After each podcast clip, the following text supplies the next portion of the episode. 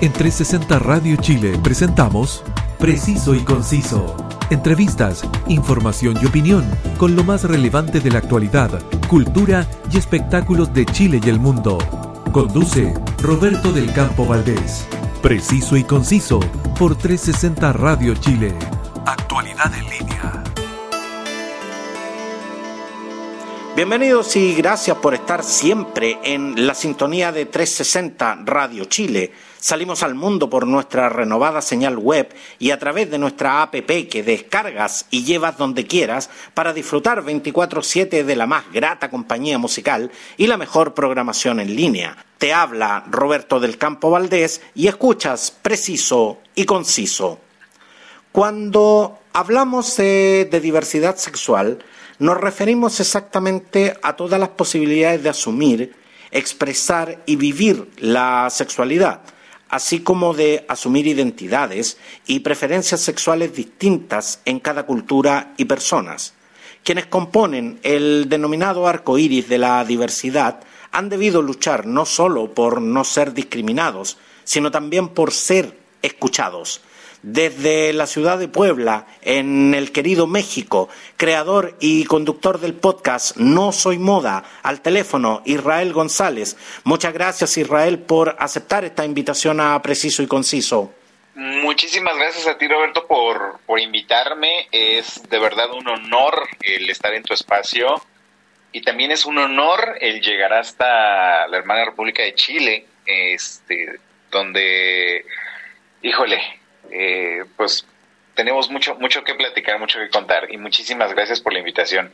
No, y encantado de, poder establecer eh, este contacto. Es la maravilla, es la magia de la, de la tecnología que nos permite justamente eh, acortar las distancias y tenerte acá hoy, Israel, para, para conversar contigo.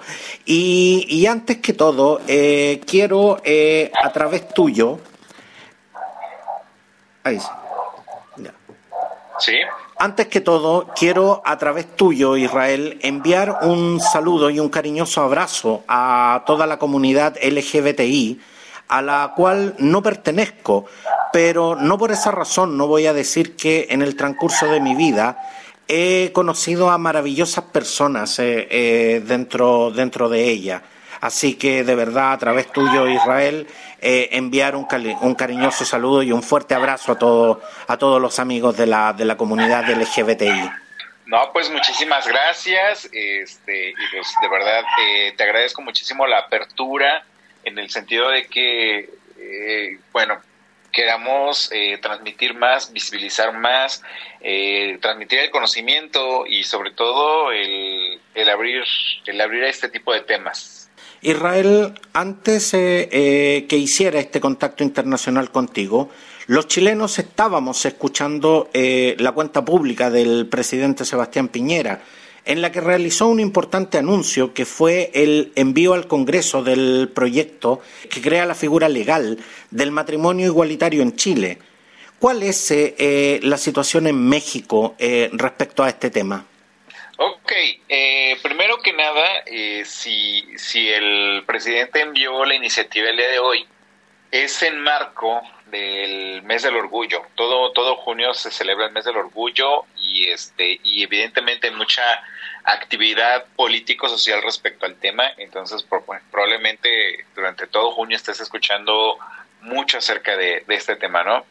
Y en México eh, tenemos eh, digamos que la estructura política es que los estados son independientes y cada estado se rige mediante su código civil y esos códigos civiles apenas se están modificando en algunos estados, otros ya lo tienen y la única entidad federativa que realmente eh, cumple con todo para que podamos estar incluidos dentro del matrimonio igualitario, por ejemplo, es la Ciudad de México si yo voy y me caso en la Ciudad de México, mi matrimonio es válido a lo largo y ancho de la República Mexicana. Entonces, eh, todavía falta muchísimo por trabajar. Yo creo que más de la mitad de los estados de la República Mexicana aún eh, falta eh, legislar para que el matrimonio igualitario sea válido. Sin embargo, eh, la entidad federativa que es Ciudad de México nos, nos ayuda a que nuestros derechos sean válidos en toda la República Mexicana. Entonces, bueno, vamos avanzando, pero todavía falta bastante trabajo por hacer. Pero me gustaría, eh, eh, me, gustaría precisar un poco sobre, sobre este tema, porque, claro, todos, eh, todos sabemos que México es una república con un sistema de gobierno federal, es decir, que cada estado es, es independiente, que tiene sus propias leyes, que están obviamente bajo un gobierno central, pero que en definitiva es como, son como pequeños países dentro de una misma república. Pero lo que tú decías es que si tú te casas en Ciudad de México, me refiero al matrimonio igualitario, si tú te casas en, Ciudad de México, tu matrimonio es válido en toda la República. ¿Y qué pasa si te casas en Puebla? También es válido, sin embargo, eh, mi referencia es más que nada por aquellos estados en donde todavía no está permitido el matrimonio igualitario. Eh, si tú vas a Ciudad de México y te casas, eh, todos tus derechos de matrimonio los eh, pueden perdurar en, en, cualquiera de los estados en donde todavía no está legislado a favor del matrimonio igualitario. Eh, como por ejemplo las instancias de seguridad social son con régimen federal, tú puedes solicitar la seguridad social para ti o para tu pareja y este y esta se tiene que ser otorgada porque porque se rige bajo un, una instancia federal eh, ya instancias locales bueno pues ya tendrías que meter amparos meter juicios para que tus derechos sean válidos dentro de la del estado o de la ciudad pero de ahí en fuera eh, lo, lo, lo, decía yo y lo, lo comentaba por ese sentido por aquellas entidades en donde todavía no se ha legislado a favor ¿Y desde cuándo existe el matrimonio igualitario en, en México, Israel? No tengo la fecha precisa, pero hablamos más o menos de 10 años ya como matrimonio igualitario. Porque, porque acá en Chile no existe el matrimonio igualitario. Las parejas del mismo sexo no pueden contraer matrimonio. Lo que existe es un acuerdo de unión civil que permite, en definitiva, resguardar eh, algunos derechos y, sobre todo el tema de los bienes y de las herencias. Pero la verdad es que en Chile no existe el matrimonio igualitario. Por eso es que el anuncio del presidente Sebastián Piñera hoy en la cuenta pública es, eh, es, es un anuncio tremendamente importante. Sí, por supuesto. De hecho, aquí en México, eh, justo antes de la figura de matrimonio igualitario, surgió una llamada sociedades de convivencia y, justamente es, yo creo que la misma figura que ustedes tienen en este momento en, Chile. Eh, sin embargo, bueno, pues el, el hecho de que la presidencia sea la que anuncia este, esta nueva iniciativa para, para ya introducir el matrimonio igualitario al país, bueno, es wow, felicidades. Eh, hemos tenido la fortuna de entrevistar eh, personas de, de allá, de, de, tu país, y, justamente nos, nos comentaban de eso, de que no pueden, eh, por ejemplo, eh, ponerle los apellidos de, de, ambas personas porque no existe toda la, la figura política, la figura este, legal para que, para que un, un menor pueda tener los apellidos de, de, ambos padres, ¿no? Ya sea mamá, mamá o papá, papá. Entonces, eh, pues bueno, pues felicidades y espero que pronto haya una, una resolución positiva. Esperamos que en este mismo mes de junio haya una resolución positiva para que pues el, el, el mes del orgullo sea aún más celebrable en, en ese hermoso país. Exactamente, Israel, porque eh, la verdad es que eh, más allá de las legítimas opiniones que pueden haber respecto a este tema, eh, considero que este anuncio es importante porque en definitiva nos convierte en una sociedad más cercana a lo que es la igualdad de derechos y por supuesto también la igualdad de deberes, pero, pero de verdad que, que, creo que en, en, estos tiempos la verdad es que estar discutiendo sobre el matrimonio igualitario cuando hay otros países como, como, como tu país, por ejemplo, como el querido México, eh, que la verdad es que ya, ya, ya lo tienen hace 10 años y la verdad es que esto ya no es tema en, en, muchos países. De hecho, Christian Endler, la arquera de, de, fútbol, de fútbol femenino del, del, Paris Saint Germain, que es chilena, que es seleccionada nacional chilena, eh, contrajo matrimonio eh, la semana pasada con, con su pareja y la verdad es que ella lo tuvo que hacer en Francia, donde ella reside, porque acá en Chile es imposible. Entonces, entonces por eso te digo que la verdad es que eh, es, es, un anuncio tremendamente importante y la verdad es que no, como te decía, nos acerca mucho a lo que es eh, una sociedad con, con, igualdad de derechos. Es correcto. Y, y sobre todo, el hecho de que esto, este tipo de anuncios haga público es porque también participan de la visibilidad y la visibilidad es muy, muy importante para que el, resto de la sociedad se, se habitúe, el resto de la sociedad entienda que estamos ahí, que formamos parte de la sociedad y que tan formamos parte de la sociedad que nos toca pagar impuestos, que nos toca contribuir, que nos toca trabajar. Y, y algo que te manejo como filosofía dentro de nuestro podcast es que eh, somos miembros de la comunidad LGBT, pero igual formamos parte de la sociedad. Lo mismo somos tu médico, que tu abogado, que tu contador. Eh, en fin, o sea, tenemos N cantidad de profesiones y formamos parte de la sociedad, contribuimos y, vuelvo y repito, pagamos nuestros impuestos y, y eso pues nos hace, nos hace parte de, de, esa misma sociedad, ¿no? Entonces, simplemente es buscar visibilidad para que pues no corramos riesgos de ser discriminados, de ser violentados y de ser incluso asesinados.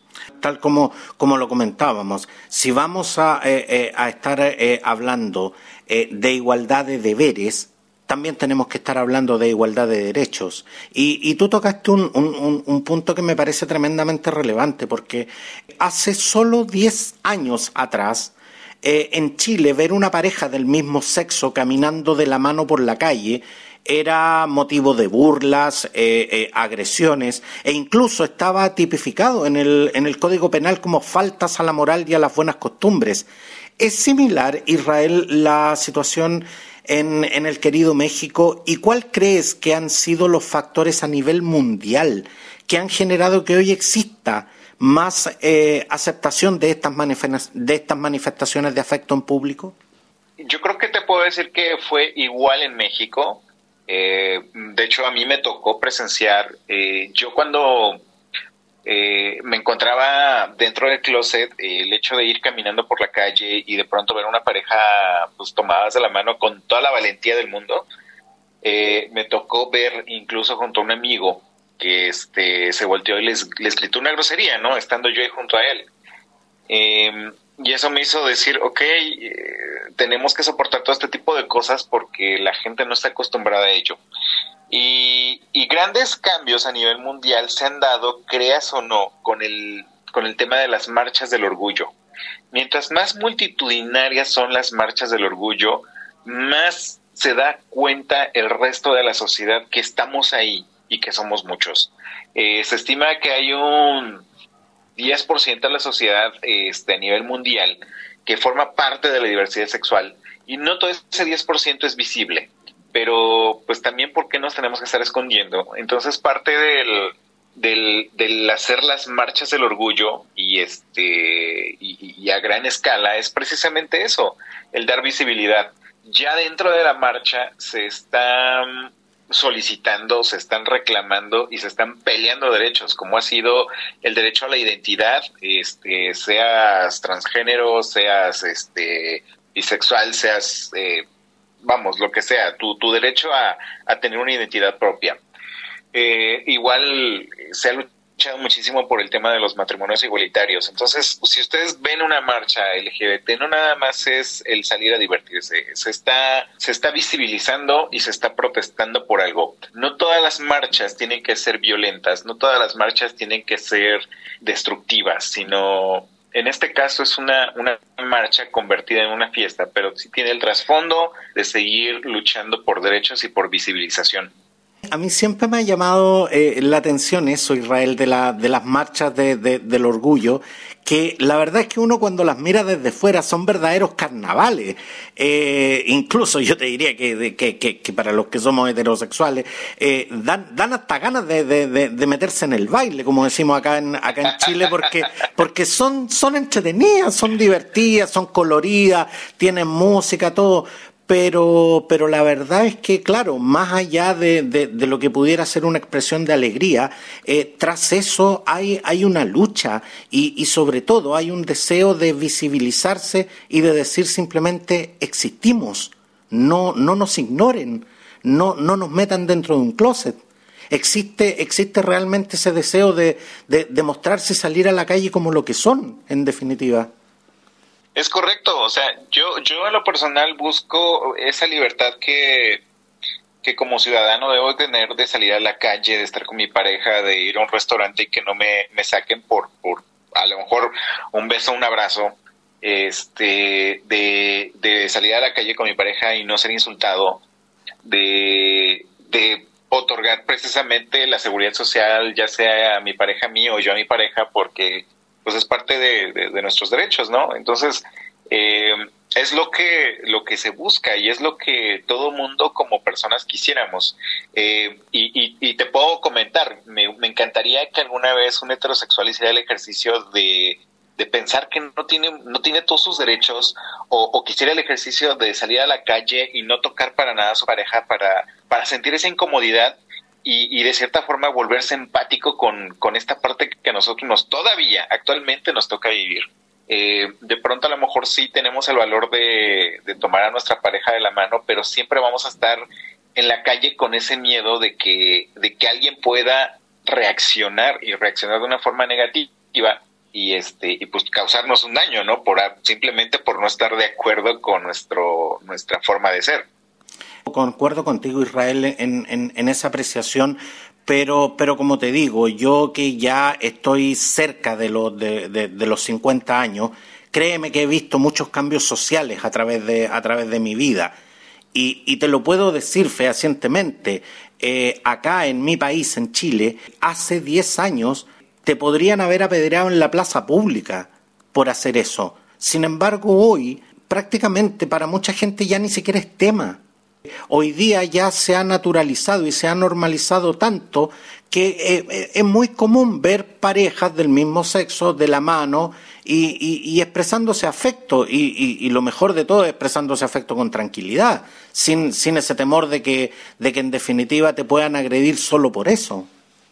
Sí, e, exactamente. Y de hecho también te puedo comentar, generaciones jóvenes, eh, estamos hablando de los 30 años hacia abajo, Créeme, actualmente la gran mayoría ya no tiene problemas con la sexualidad de las personas, con las muestras de afecto, eh, y, algo a lo que a lo mejor no sé si sea relevante o irrelevante, es que yo me acuerdo que cuando yo tenía algo entre los 20 y 25 años, el ir a un bar, a, un bar gay, era exclusivamente un bar gay. Eh, teníamos las banderas gay afuera. Eh, el acceso era como muy restringido y, poco probable que las parejas heterosexuales pudieran entrar a un, bar gay.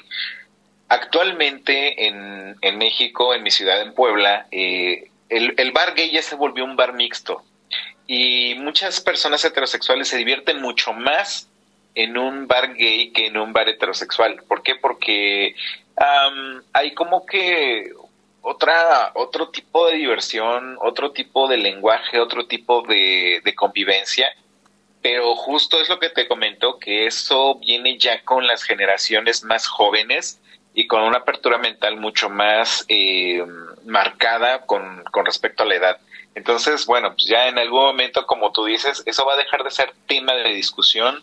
Eh, yo creo que ahorita quienes necesitan eh, mayor visibilidad, mayor conversación, mayor eh, eh, tratado de sus derechos, ahorita es la comunidad trans, porque es una comunidad que, que, está, que está tratando de visibilizarse y a la vez, te lo puedo decir con datos duros, eh, está, están muriendo y están muriendo en manos de la homofobia, porque hay muchísima gente que todavía no entiende la transexualidad y como no le entiende, le tiene miedo, pues es mejor acabar con ella, ¿no?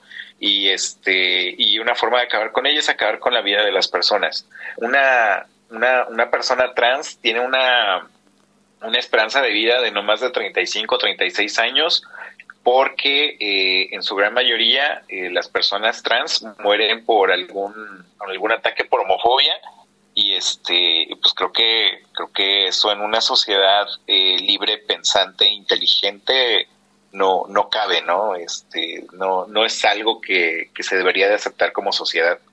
Como mencioné eres el creador y conductor del podcast no soy moda un interesante espacio de, de entrevistas tremendamente humanas y donde personas de la diversidad sexual cuentan historias tremendamente personales. Lo que nos acabas de mencionar es una de las razones por las que sentías que era necesario un espacio como este. ¿Y, y, por qué lo llamaste No Soy Moda? Eh, primero, sí, definitivamente el, todo esto que te acabo de decir es precisamente el que a mí me encantó la idea de empezar a contar historias de, de, la gente. Eh, muchísimos podcasts eh, van a entrevistar a, personas pues ya con un renombre, a personas digámosle sí importantes, eh, famosas. Y, no soy moda, no, no soy moda está buscando a que cualquier persona pueda contar su historia, porque hay historias de vida bastante fuertes, bastante interesantes y que creo yo que se necesitan contar, necesitan ser escuchadas. Y respondiendo a la pregunta de por qué no soy moda, es porque por lo menos en México eh, he escuchado de grupos eh, ultraderechistas que, que, siempre nos quieren coartar nuestros derechos, que, que, dicen que ser gay es una moda y, pues evidentemente no, simplemente lo que estamos haciendo ahorita es hacernos visibles, pero eso no quiere decir que seamos una moda, siempre hemos estado ahí eh, em, desde años ancestrales, la homosexualidad ha existido pero ahorita estamos dando visibilidad y por eso eh, yo estoy dando esta contrarrespuesta con no soy moda, soy parte de la sociedad y estoy aquí y pues yo también necesito necesito estar visible, ¿no? Israel, he tenido la oportunidad de escuchar varias ediciones de, de, No Soy Moda y una de las cosas que me, que me llama profundamente la atención es la emocionalidad que transmite eh, no son entrevistas eh, eh, orientadas como, como las entrevistas que hacemos los diferentes medios, que siempre van orientadas hacia un tema. Acá las entrevistas son tremendamente humanas y como te decía, se percibe mucha emocionalidad en las personas que, que van a conversar contigo. ¿Cuán sanador puede llegar a ser en, en estas circunstancias una, una conversación como esta? Son reveladoras incluso para las personas que nos están contando su historia, porque ya terminando la grabación y, ya en una plática después, me dicen, wow, no me acordaba yo de esto, o, o hace mucho que esto había quedado bloqueado en mi mente, me hiciste recordarlo. Eh, ese tipo de cosas, ese tipo de emociones se desprenden de, de las personas que nos, nos cuentan sus historias.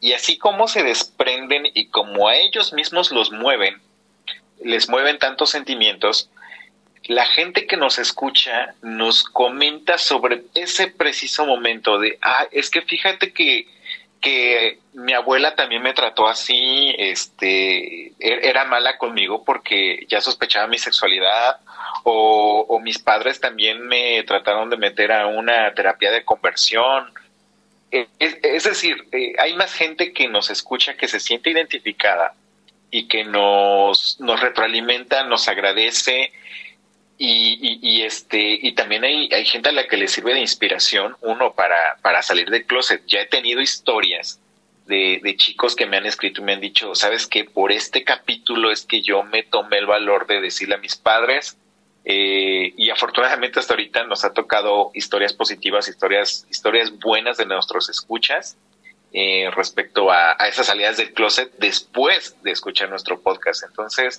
pues como dices, son, son historias completamente humanas, son historias que, que buscamos que inspiren a los demás y por así decirlo, que vean una luz al final del camino porque esa luz existe y, y pues todo va a estar bien después de ello, ¿no? Israel, ¿y cómo llegas a, contactarte con estas historias? cómo llegas a conocer estas historias y cómo, y cómo es el proceso para que, para que una persona no solamente te cuente su historia, que es tan personal, sino que además decida hacerlo en una plataforma que es pública y es mediática. Primero, cuando inicié el proyecto, lo inicié con puros amigos. Eh, yo te puedo decir que los 10 primeros capítulos de No Soy Moda de hace dos años son de puros amigos. Em, en esos 10 capítulos yo fui estructurando la idea de qué es lo que quería. Mi segunda temporada ya definió lo que yo quería porque, porque encontré ese, ese hilo mágico del Internet que, me llevó a, decidir cuál era la estructura que queríamos, qué era lo que queríamos contar dentro del podcast y nos funcionó bastante bien. Y ya después de esos 10 primeros capítulos, pues ya la gente nos empezaba a escuchar. Y hay gente que, que me dice, ah, es que este capítulo me encantó, me encantó la historia, cómo la contaron, me conmovió y todo eso iniciamos una plática. A mí me gusta, me gusta mucho ser amigos, me gusta eh, de cierta forma ganarme la confianza de la gente en base a mi trabajo, obvio. Y, de ahí empezamos a surgir con pláticas, con intercambio de ideas. Eh, y de ahí viene la, la, invitación de, oye, si te gustó y, y, tienes esa historia también que contar, ¿por qué no la cuentas en el podcast? Y te puedo decir que la gran mayoría de, esos contactos eh, me, cuentan su historia después. Entonces de ahí se ha ido armando los siguientes episodios del podcast de, de que nos escucha y que sí le interesa compartir su historia. Yo sé que hay muchas personas que no perteneciendo a la, a la, a la comunidad LGBTI eh, escuchan tu podcast eh, con, mucho interés y, por supuesto, eh, las redes sociales permiten opinar e interactuar. Pero ¿cómo, cómo te resguardas tú y, a tus invitados del factor morbo y de eventuales agresiones? Ah, por fortuna, no he tenido agresiones directamente con mis invitados o directamente en los programas. Tenemos una página en Facebook que es este No Soy Moda, el podcast, en donde en algún momento nuestras publicaciones, sobre todo los programas, los metíamos en pauta publicitaria y se, y se distribuyen. Solamente en pautas publicitarias se mete gente religiosa y esa gente religiosa nos ataca, sí, pero lo que hacemos este el equipo y yo es simplemente ir eliminando esos comentarios. Ni siquiera los respondemos porque eh, sería engancharnos con algo que no vale la, no vale la pena. Entonces este pero eso solamente pasa en las pautas publicitarias. Respecto a, la gente o al público orgánico que llega hasta ahorita te puedo decir nadie nos ha atacado nadie nos ha insultado y, e igual con mis invitados. Yo creo que el capítulo que hemos tenido más fuerte, que pudiera herir susceptibilidades, si así se le puede decir, es cuando entrevistamos a Miguel Manjarres, que es sacerdote católico anglicano, y por ahí tuvimos dos que tres comentarios eh, descalificándolo a él, ¿no? Sin embargo, pues bueno, también este, eh, tanto hablamos como con él como este, con, con, el equipo de No Soy Moda y dijimos, ¿saben qué? No hay que engancharnos, simplemente hay que borrar esos comentarios porque, porque no nos sirven, no nos, no nos alimentan, no, no nos critican eh, en buen término el trabajo, sino simplemente es agredir por agredir no respondamos a las agresiones y simplemente eliminamos comentarios. Entonces, eh, no sé, es, es muy poca la agresión que tenemos. Estoy, estoy seguro que en este instante eh, hay mucha gente que, que le gustaría eh, conocer, que le gustaría escuchar estas historias y, y por supuesto también eh, hacerte más consultas de las que, de las que yo te, te, puedo hacer acá en, en, esta edición de Preciso y Conciso. ¿Dónde, ¿Dónde la gente puede escuchar No Soy Moda y cómo puede contactarse? ¿Cuáles son tus, tus redes sociales? El podcast está disponible en todas las plataformas donde puedas escuchar podcast. Eh, afortunadamente hicimos buen trabajo y lo distribuimos en todas las plataformas. Entonces puedes escucharnos en Spotify, en iTunes Podcast, en Amazon Music, este, en Google Podcast, en Stitcher, en iHeartRadio, este, Tuning Radio, es decir, todas las plataformas que tengan este podcast ahí segurísimo vamos a estar. Y si no, búscanos en Google como podcast No Soy Moda y te van a aparecer los 10 primeros links con nuestro, nuestro programa. ¿Y, dónde nos pueden encontrar? Mira, te, te, te, doy el Instagram del programa que es arroba no soy moda guion bajo podcast y el mío personal es arroba soy Isra González, Isra con una R nada más, este, ambos en Instagram. Ahí, este, ahí me pueden contactar, ahí les voy a estar respondiendo eh, a todas sus dudas, a todas sus inquietudes, incluso a todas sus agresiones, si a alguien se le ocurre agredir, este, pues ahí les voy a estar respondiendo también con todo el gusto. Y, estoy seguro que desde acá de Chile también eh, más de alguien eh, querrá, querrá compartir alguna historia. ¿Existe, ¿Existe esa posibilidad también? Por supuesto que sí, ya lo hemos hecho. Eh, hemos entrevistado este, a unas chicas de Antofagasta. De Antofagasta, Del, norte de Chile. es, es correcto. Entonces, este, sí, sí hemos tenido la oportunidad y, y quien quiera compartirnos su historia, los micrófonos y el espacio está abierto, nada más mándenme un mensaje, nos ponemos de acuerdo y este y ya les doy las instrucciones de cómo podemos grabar y este y pues publicar su historia.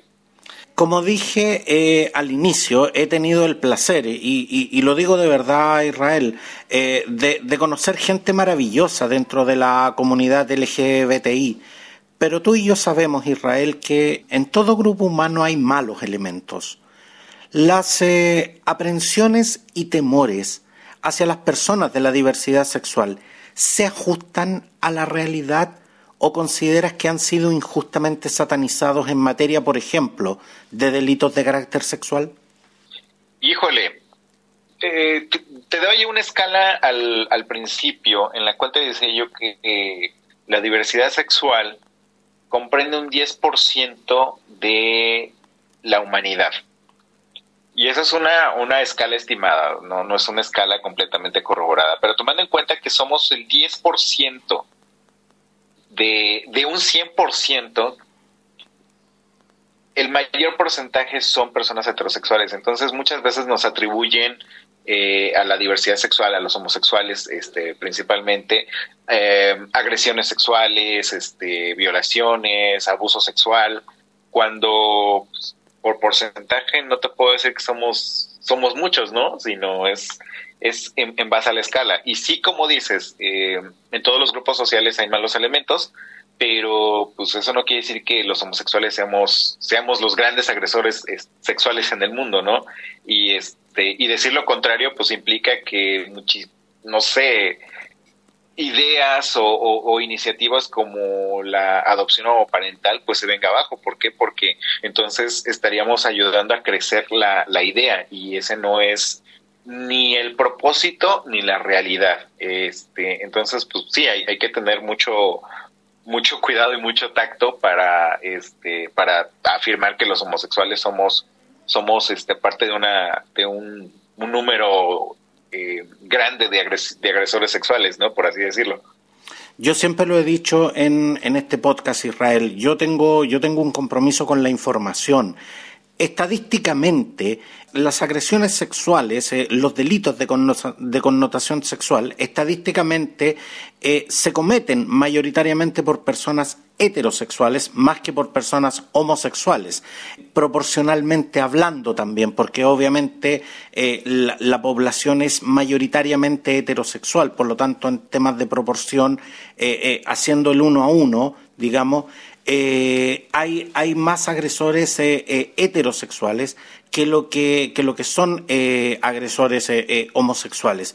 Pero, pero de una u otra manera, Israel, también, ¿cuál es el mea culpa que hacen ustedes con respecto a ciertas actitudes que han generado rechazo, que, que, que generan esta odiosidad, o simplemente ustedes consideran que hay cosas que se han ido alimentando como parte del mito? Mira, yo te puedo decir que em, a la gente le da morbo el cómo tiene la gente relaciones sexuales. Entonces, ya de ahí y junto con la formación este, cristera o cristiana que hemos tenido a lo largo de muchos años en todo lo que tiene que ver con Latinoamérica, por ejemplo, el sexo es igual a culpabilidad. Y entonces, eh, el hecho de que tú ejerzas tu sexualidad como tú quieres, eh, eso pues ya tiene una carga impresionante de culpabilidad cuando creo yo que, que el sexo es una parte primordial y esencial de todos y creo que es algo que se debe disfrutar. El, el hecho de que tú seas homosexual tiene una doble o triple carga de culpabilidad, pero no hacia ti, o, más bien no de ti hacia ti, sino de afuera hacia ti.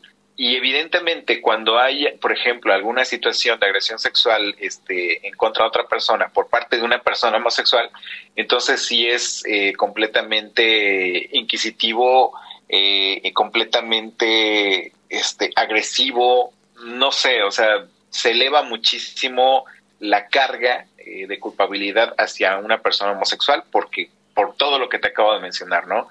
no estoy diciendo que ser agresor sexual este, con unos o con otros sea bueno o sea malo. Al final del día eh, somos, somos seres humanos, somos personas. Algunas personas se equivocan con las decisiones y evidentemente tienen que responder ante esos, ante esas equivocaciones, este, y, y pues, lo tienen que responder ante las autoridades, ¿no? Seas homosexual o seas heterosexual, cometiste un error, tomaste una mala decisión, lastimaste a alguien, pues tienes que pagar por ello, ¿no? Exactamente. Y antes de que nos dejes, eh, eh, Israel, siempre se habla, siempre he escuchado relatos de personas que, que hablan de su vida cuando estaban dentro del closet y que hablan de su vida cuando lograron salir del closet. ¿Qué tan duro puede llegar a ser ese proceso y qué tan liberador puede llegar a ser tomar la decisión y finalmente asumir, eh, asumir la realidad tal y como es? Tan liberador como cuando dejas de mentir así de liberador. ¿Por qué? Porque cuando estás dentro del closet, evidentemente tienes que mentir a la gente para que la gente esté satisfecha con lo que ellos creen que eres. Más no tú, o sea, tú, tú realmente dentro del closet estás viviendo un infierno porque tú quisieras gritarle a todo el mundo lo que eres, cómo eres, cómo piensas, pero, pero yo como persona dentro del closet te voy a decir lo que tú quieres escuchar. Y eso a mí me implica que yo me vuelva un experto mentiroso. Cuando yo salgo del closet, yo ya voy a dejar de mentir, ya no tengo esa necesidad de mentir. Y la no necesidad de mentir es demasiado liberadora. Entonces, por eso es que decimos que hay un, un antes y un después de, de salir del closet, porque, porque eso, liberamos muchísima carga emocional, más que nada eso. Quiero darte las gracias, eh, Israel González, creador eh, y conductor del podcast No Soy Moda, por este contacto internacional en exclusiva para Santiago de Chile y la audiencia de, Preciso y Conciso. Un placer, eh, de verdad, Israel, eh, conversar contigo y estamos al corriente para que no te pierdas y vuelvas muy pronto a, conversar con nosotros. Claro, por supuesto que sí. Cualquier tema que ustedes quieran que conversemos, adelante. Eh, me, me, ha encantado participar contigo y ojalá y también eh, deseo que se repita nuevamente. Muchas gracias, eh, Israel, y que tengas una excelente tarde. Igual para todos ustedes, muchísimas gracias. Gracias a todos por su preferencia. Suscríbete y escúchanos en Spotify y en las principales plataformas y directorios podcast y búscanos como preciso y conciso en redes sociales. Gracias por estar con nosotros. Un abrazo y hasta pronto. En 360 Radio Chile, esto fue Preciso y Conciso. Entrevistas, información y opinión con lo más relevante de la actualidad, cultura y espectáculos de Chile y el mundo, junto a Roberto del Campo Valdés. Preciso y Conciso por 360 Radio Chile. Actualidad en línea.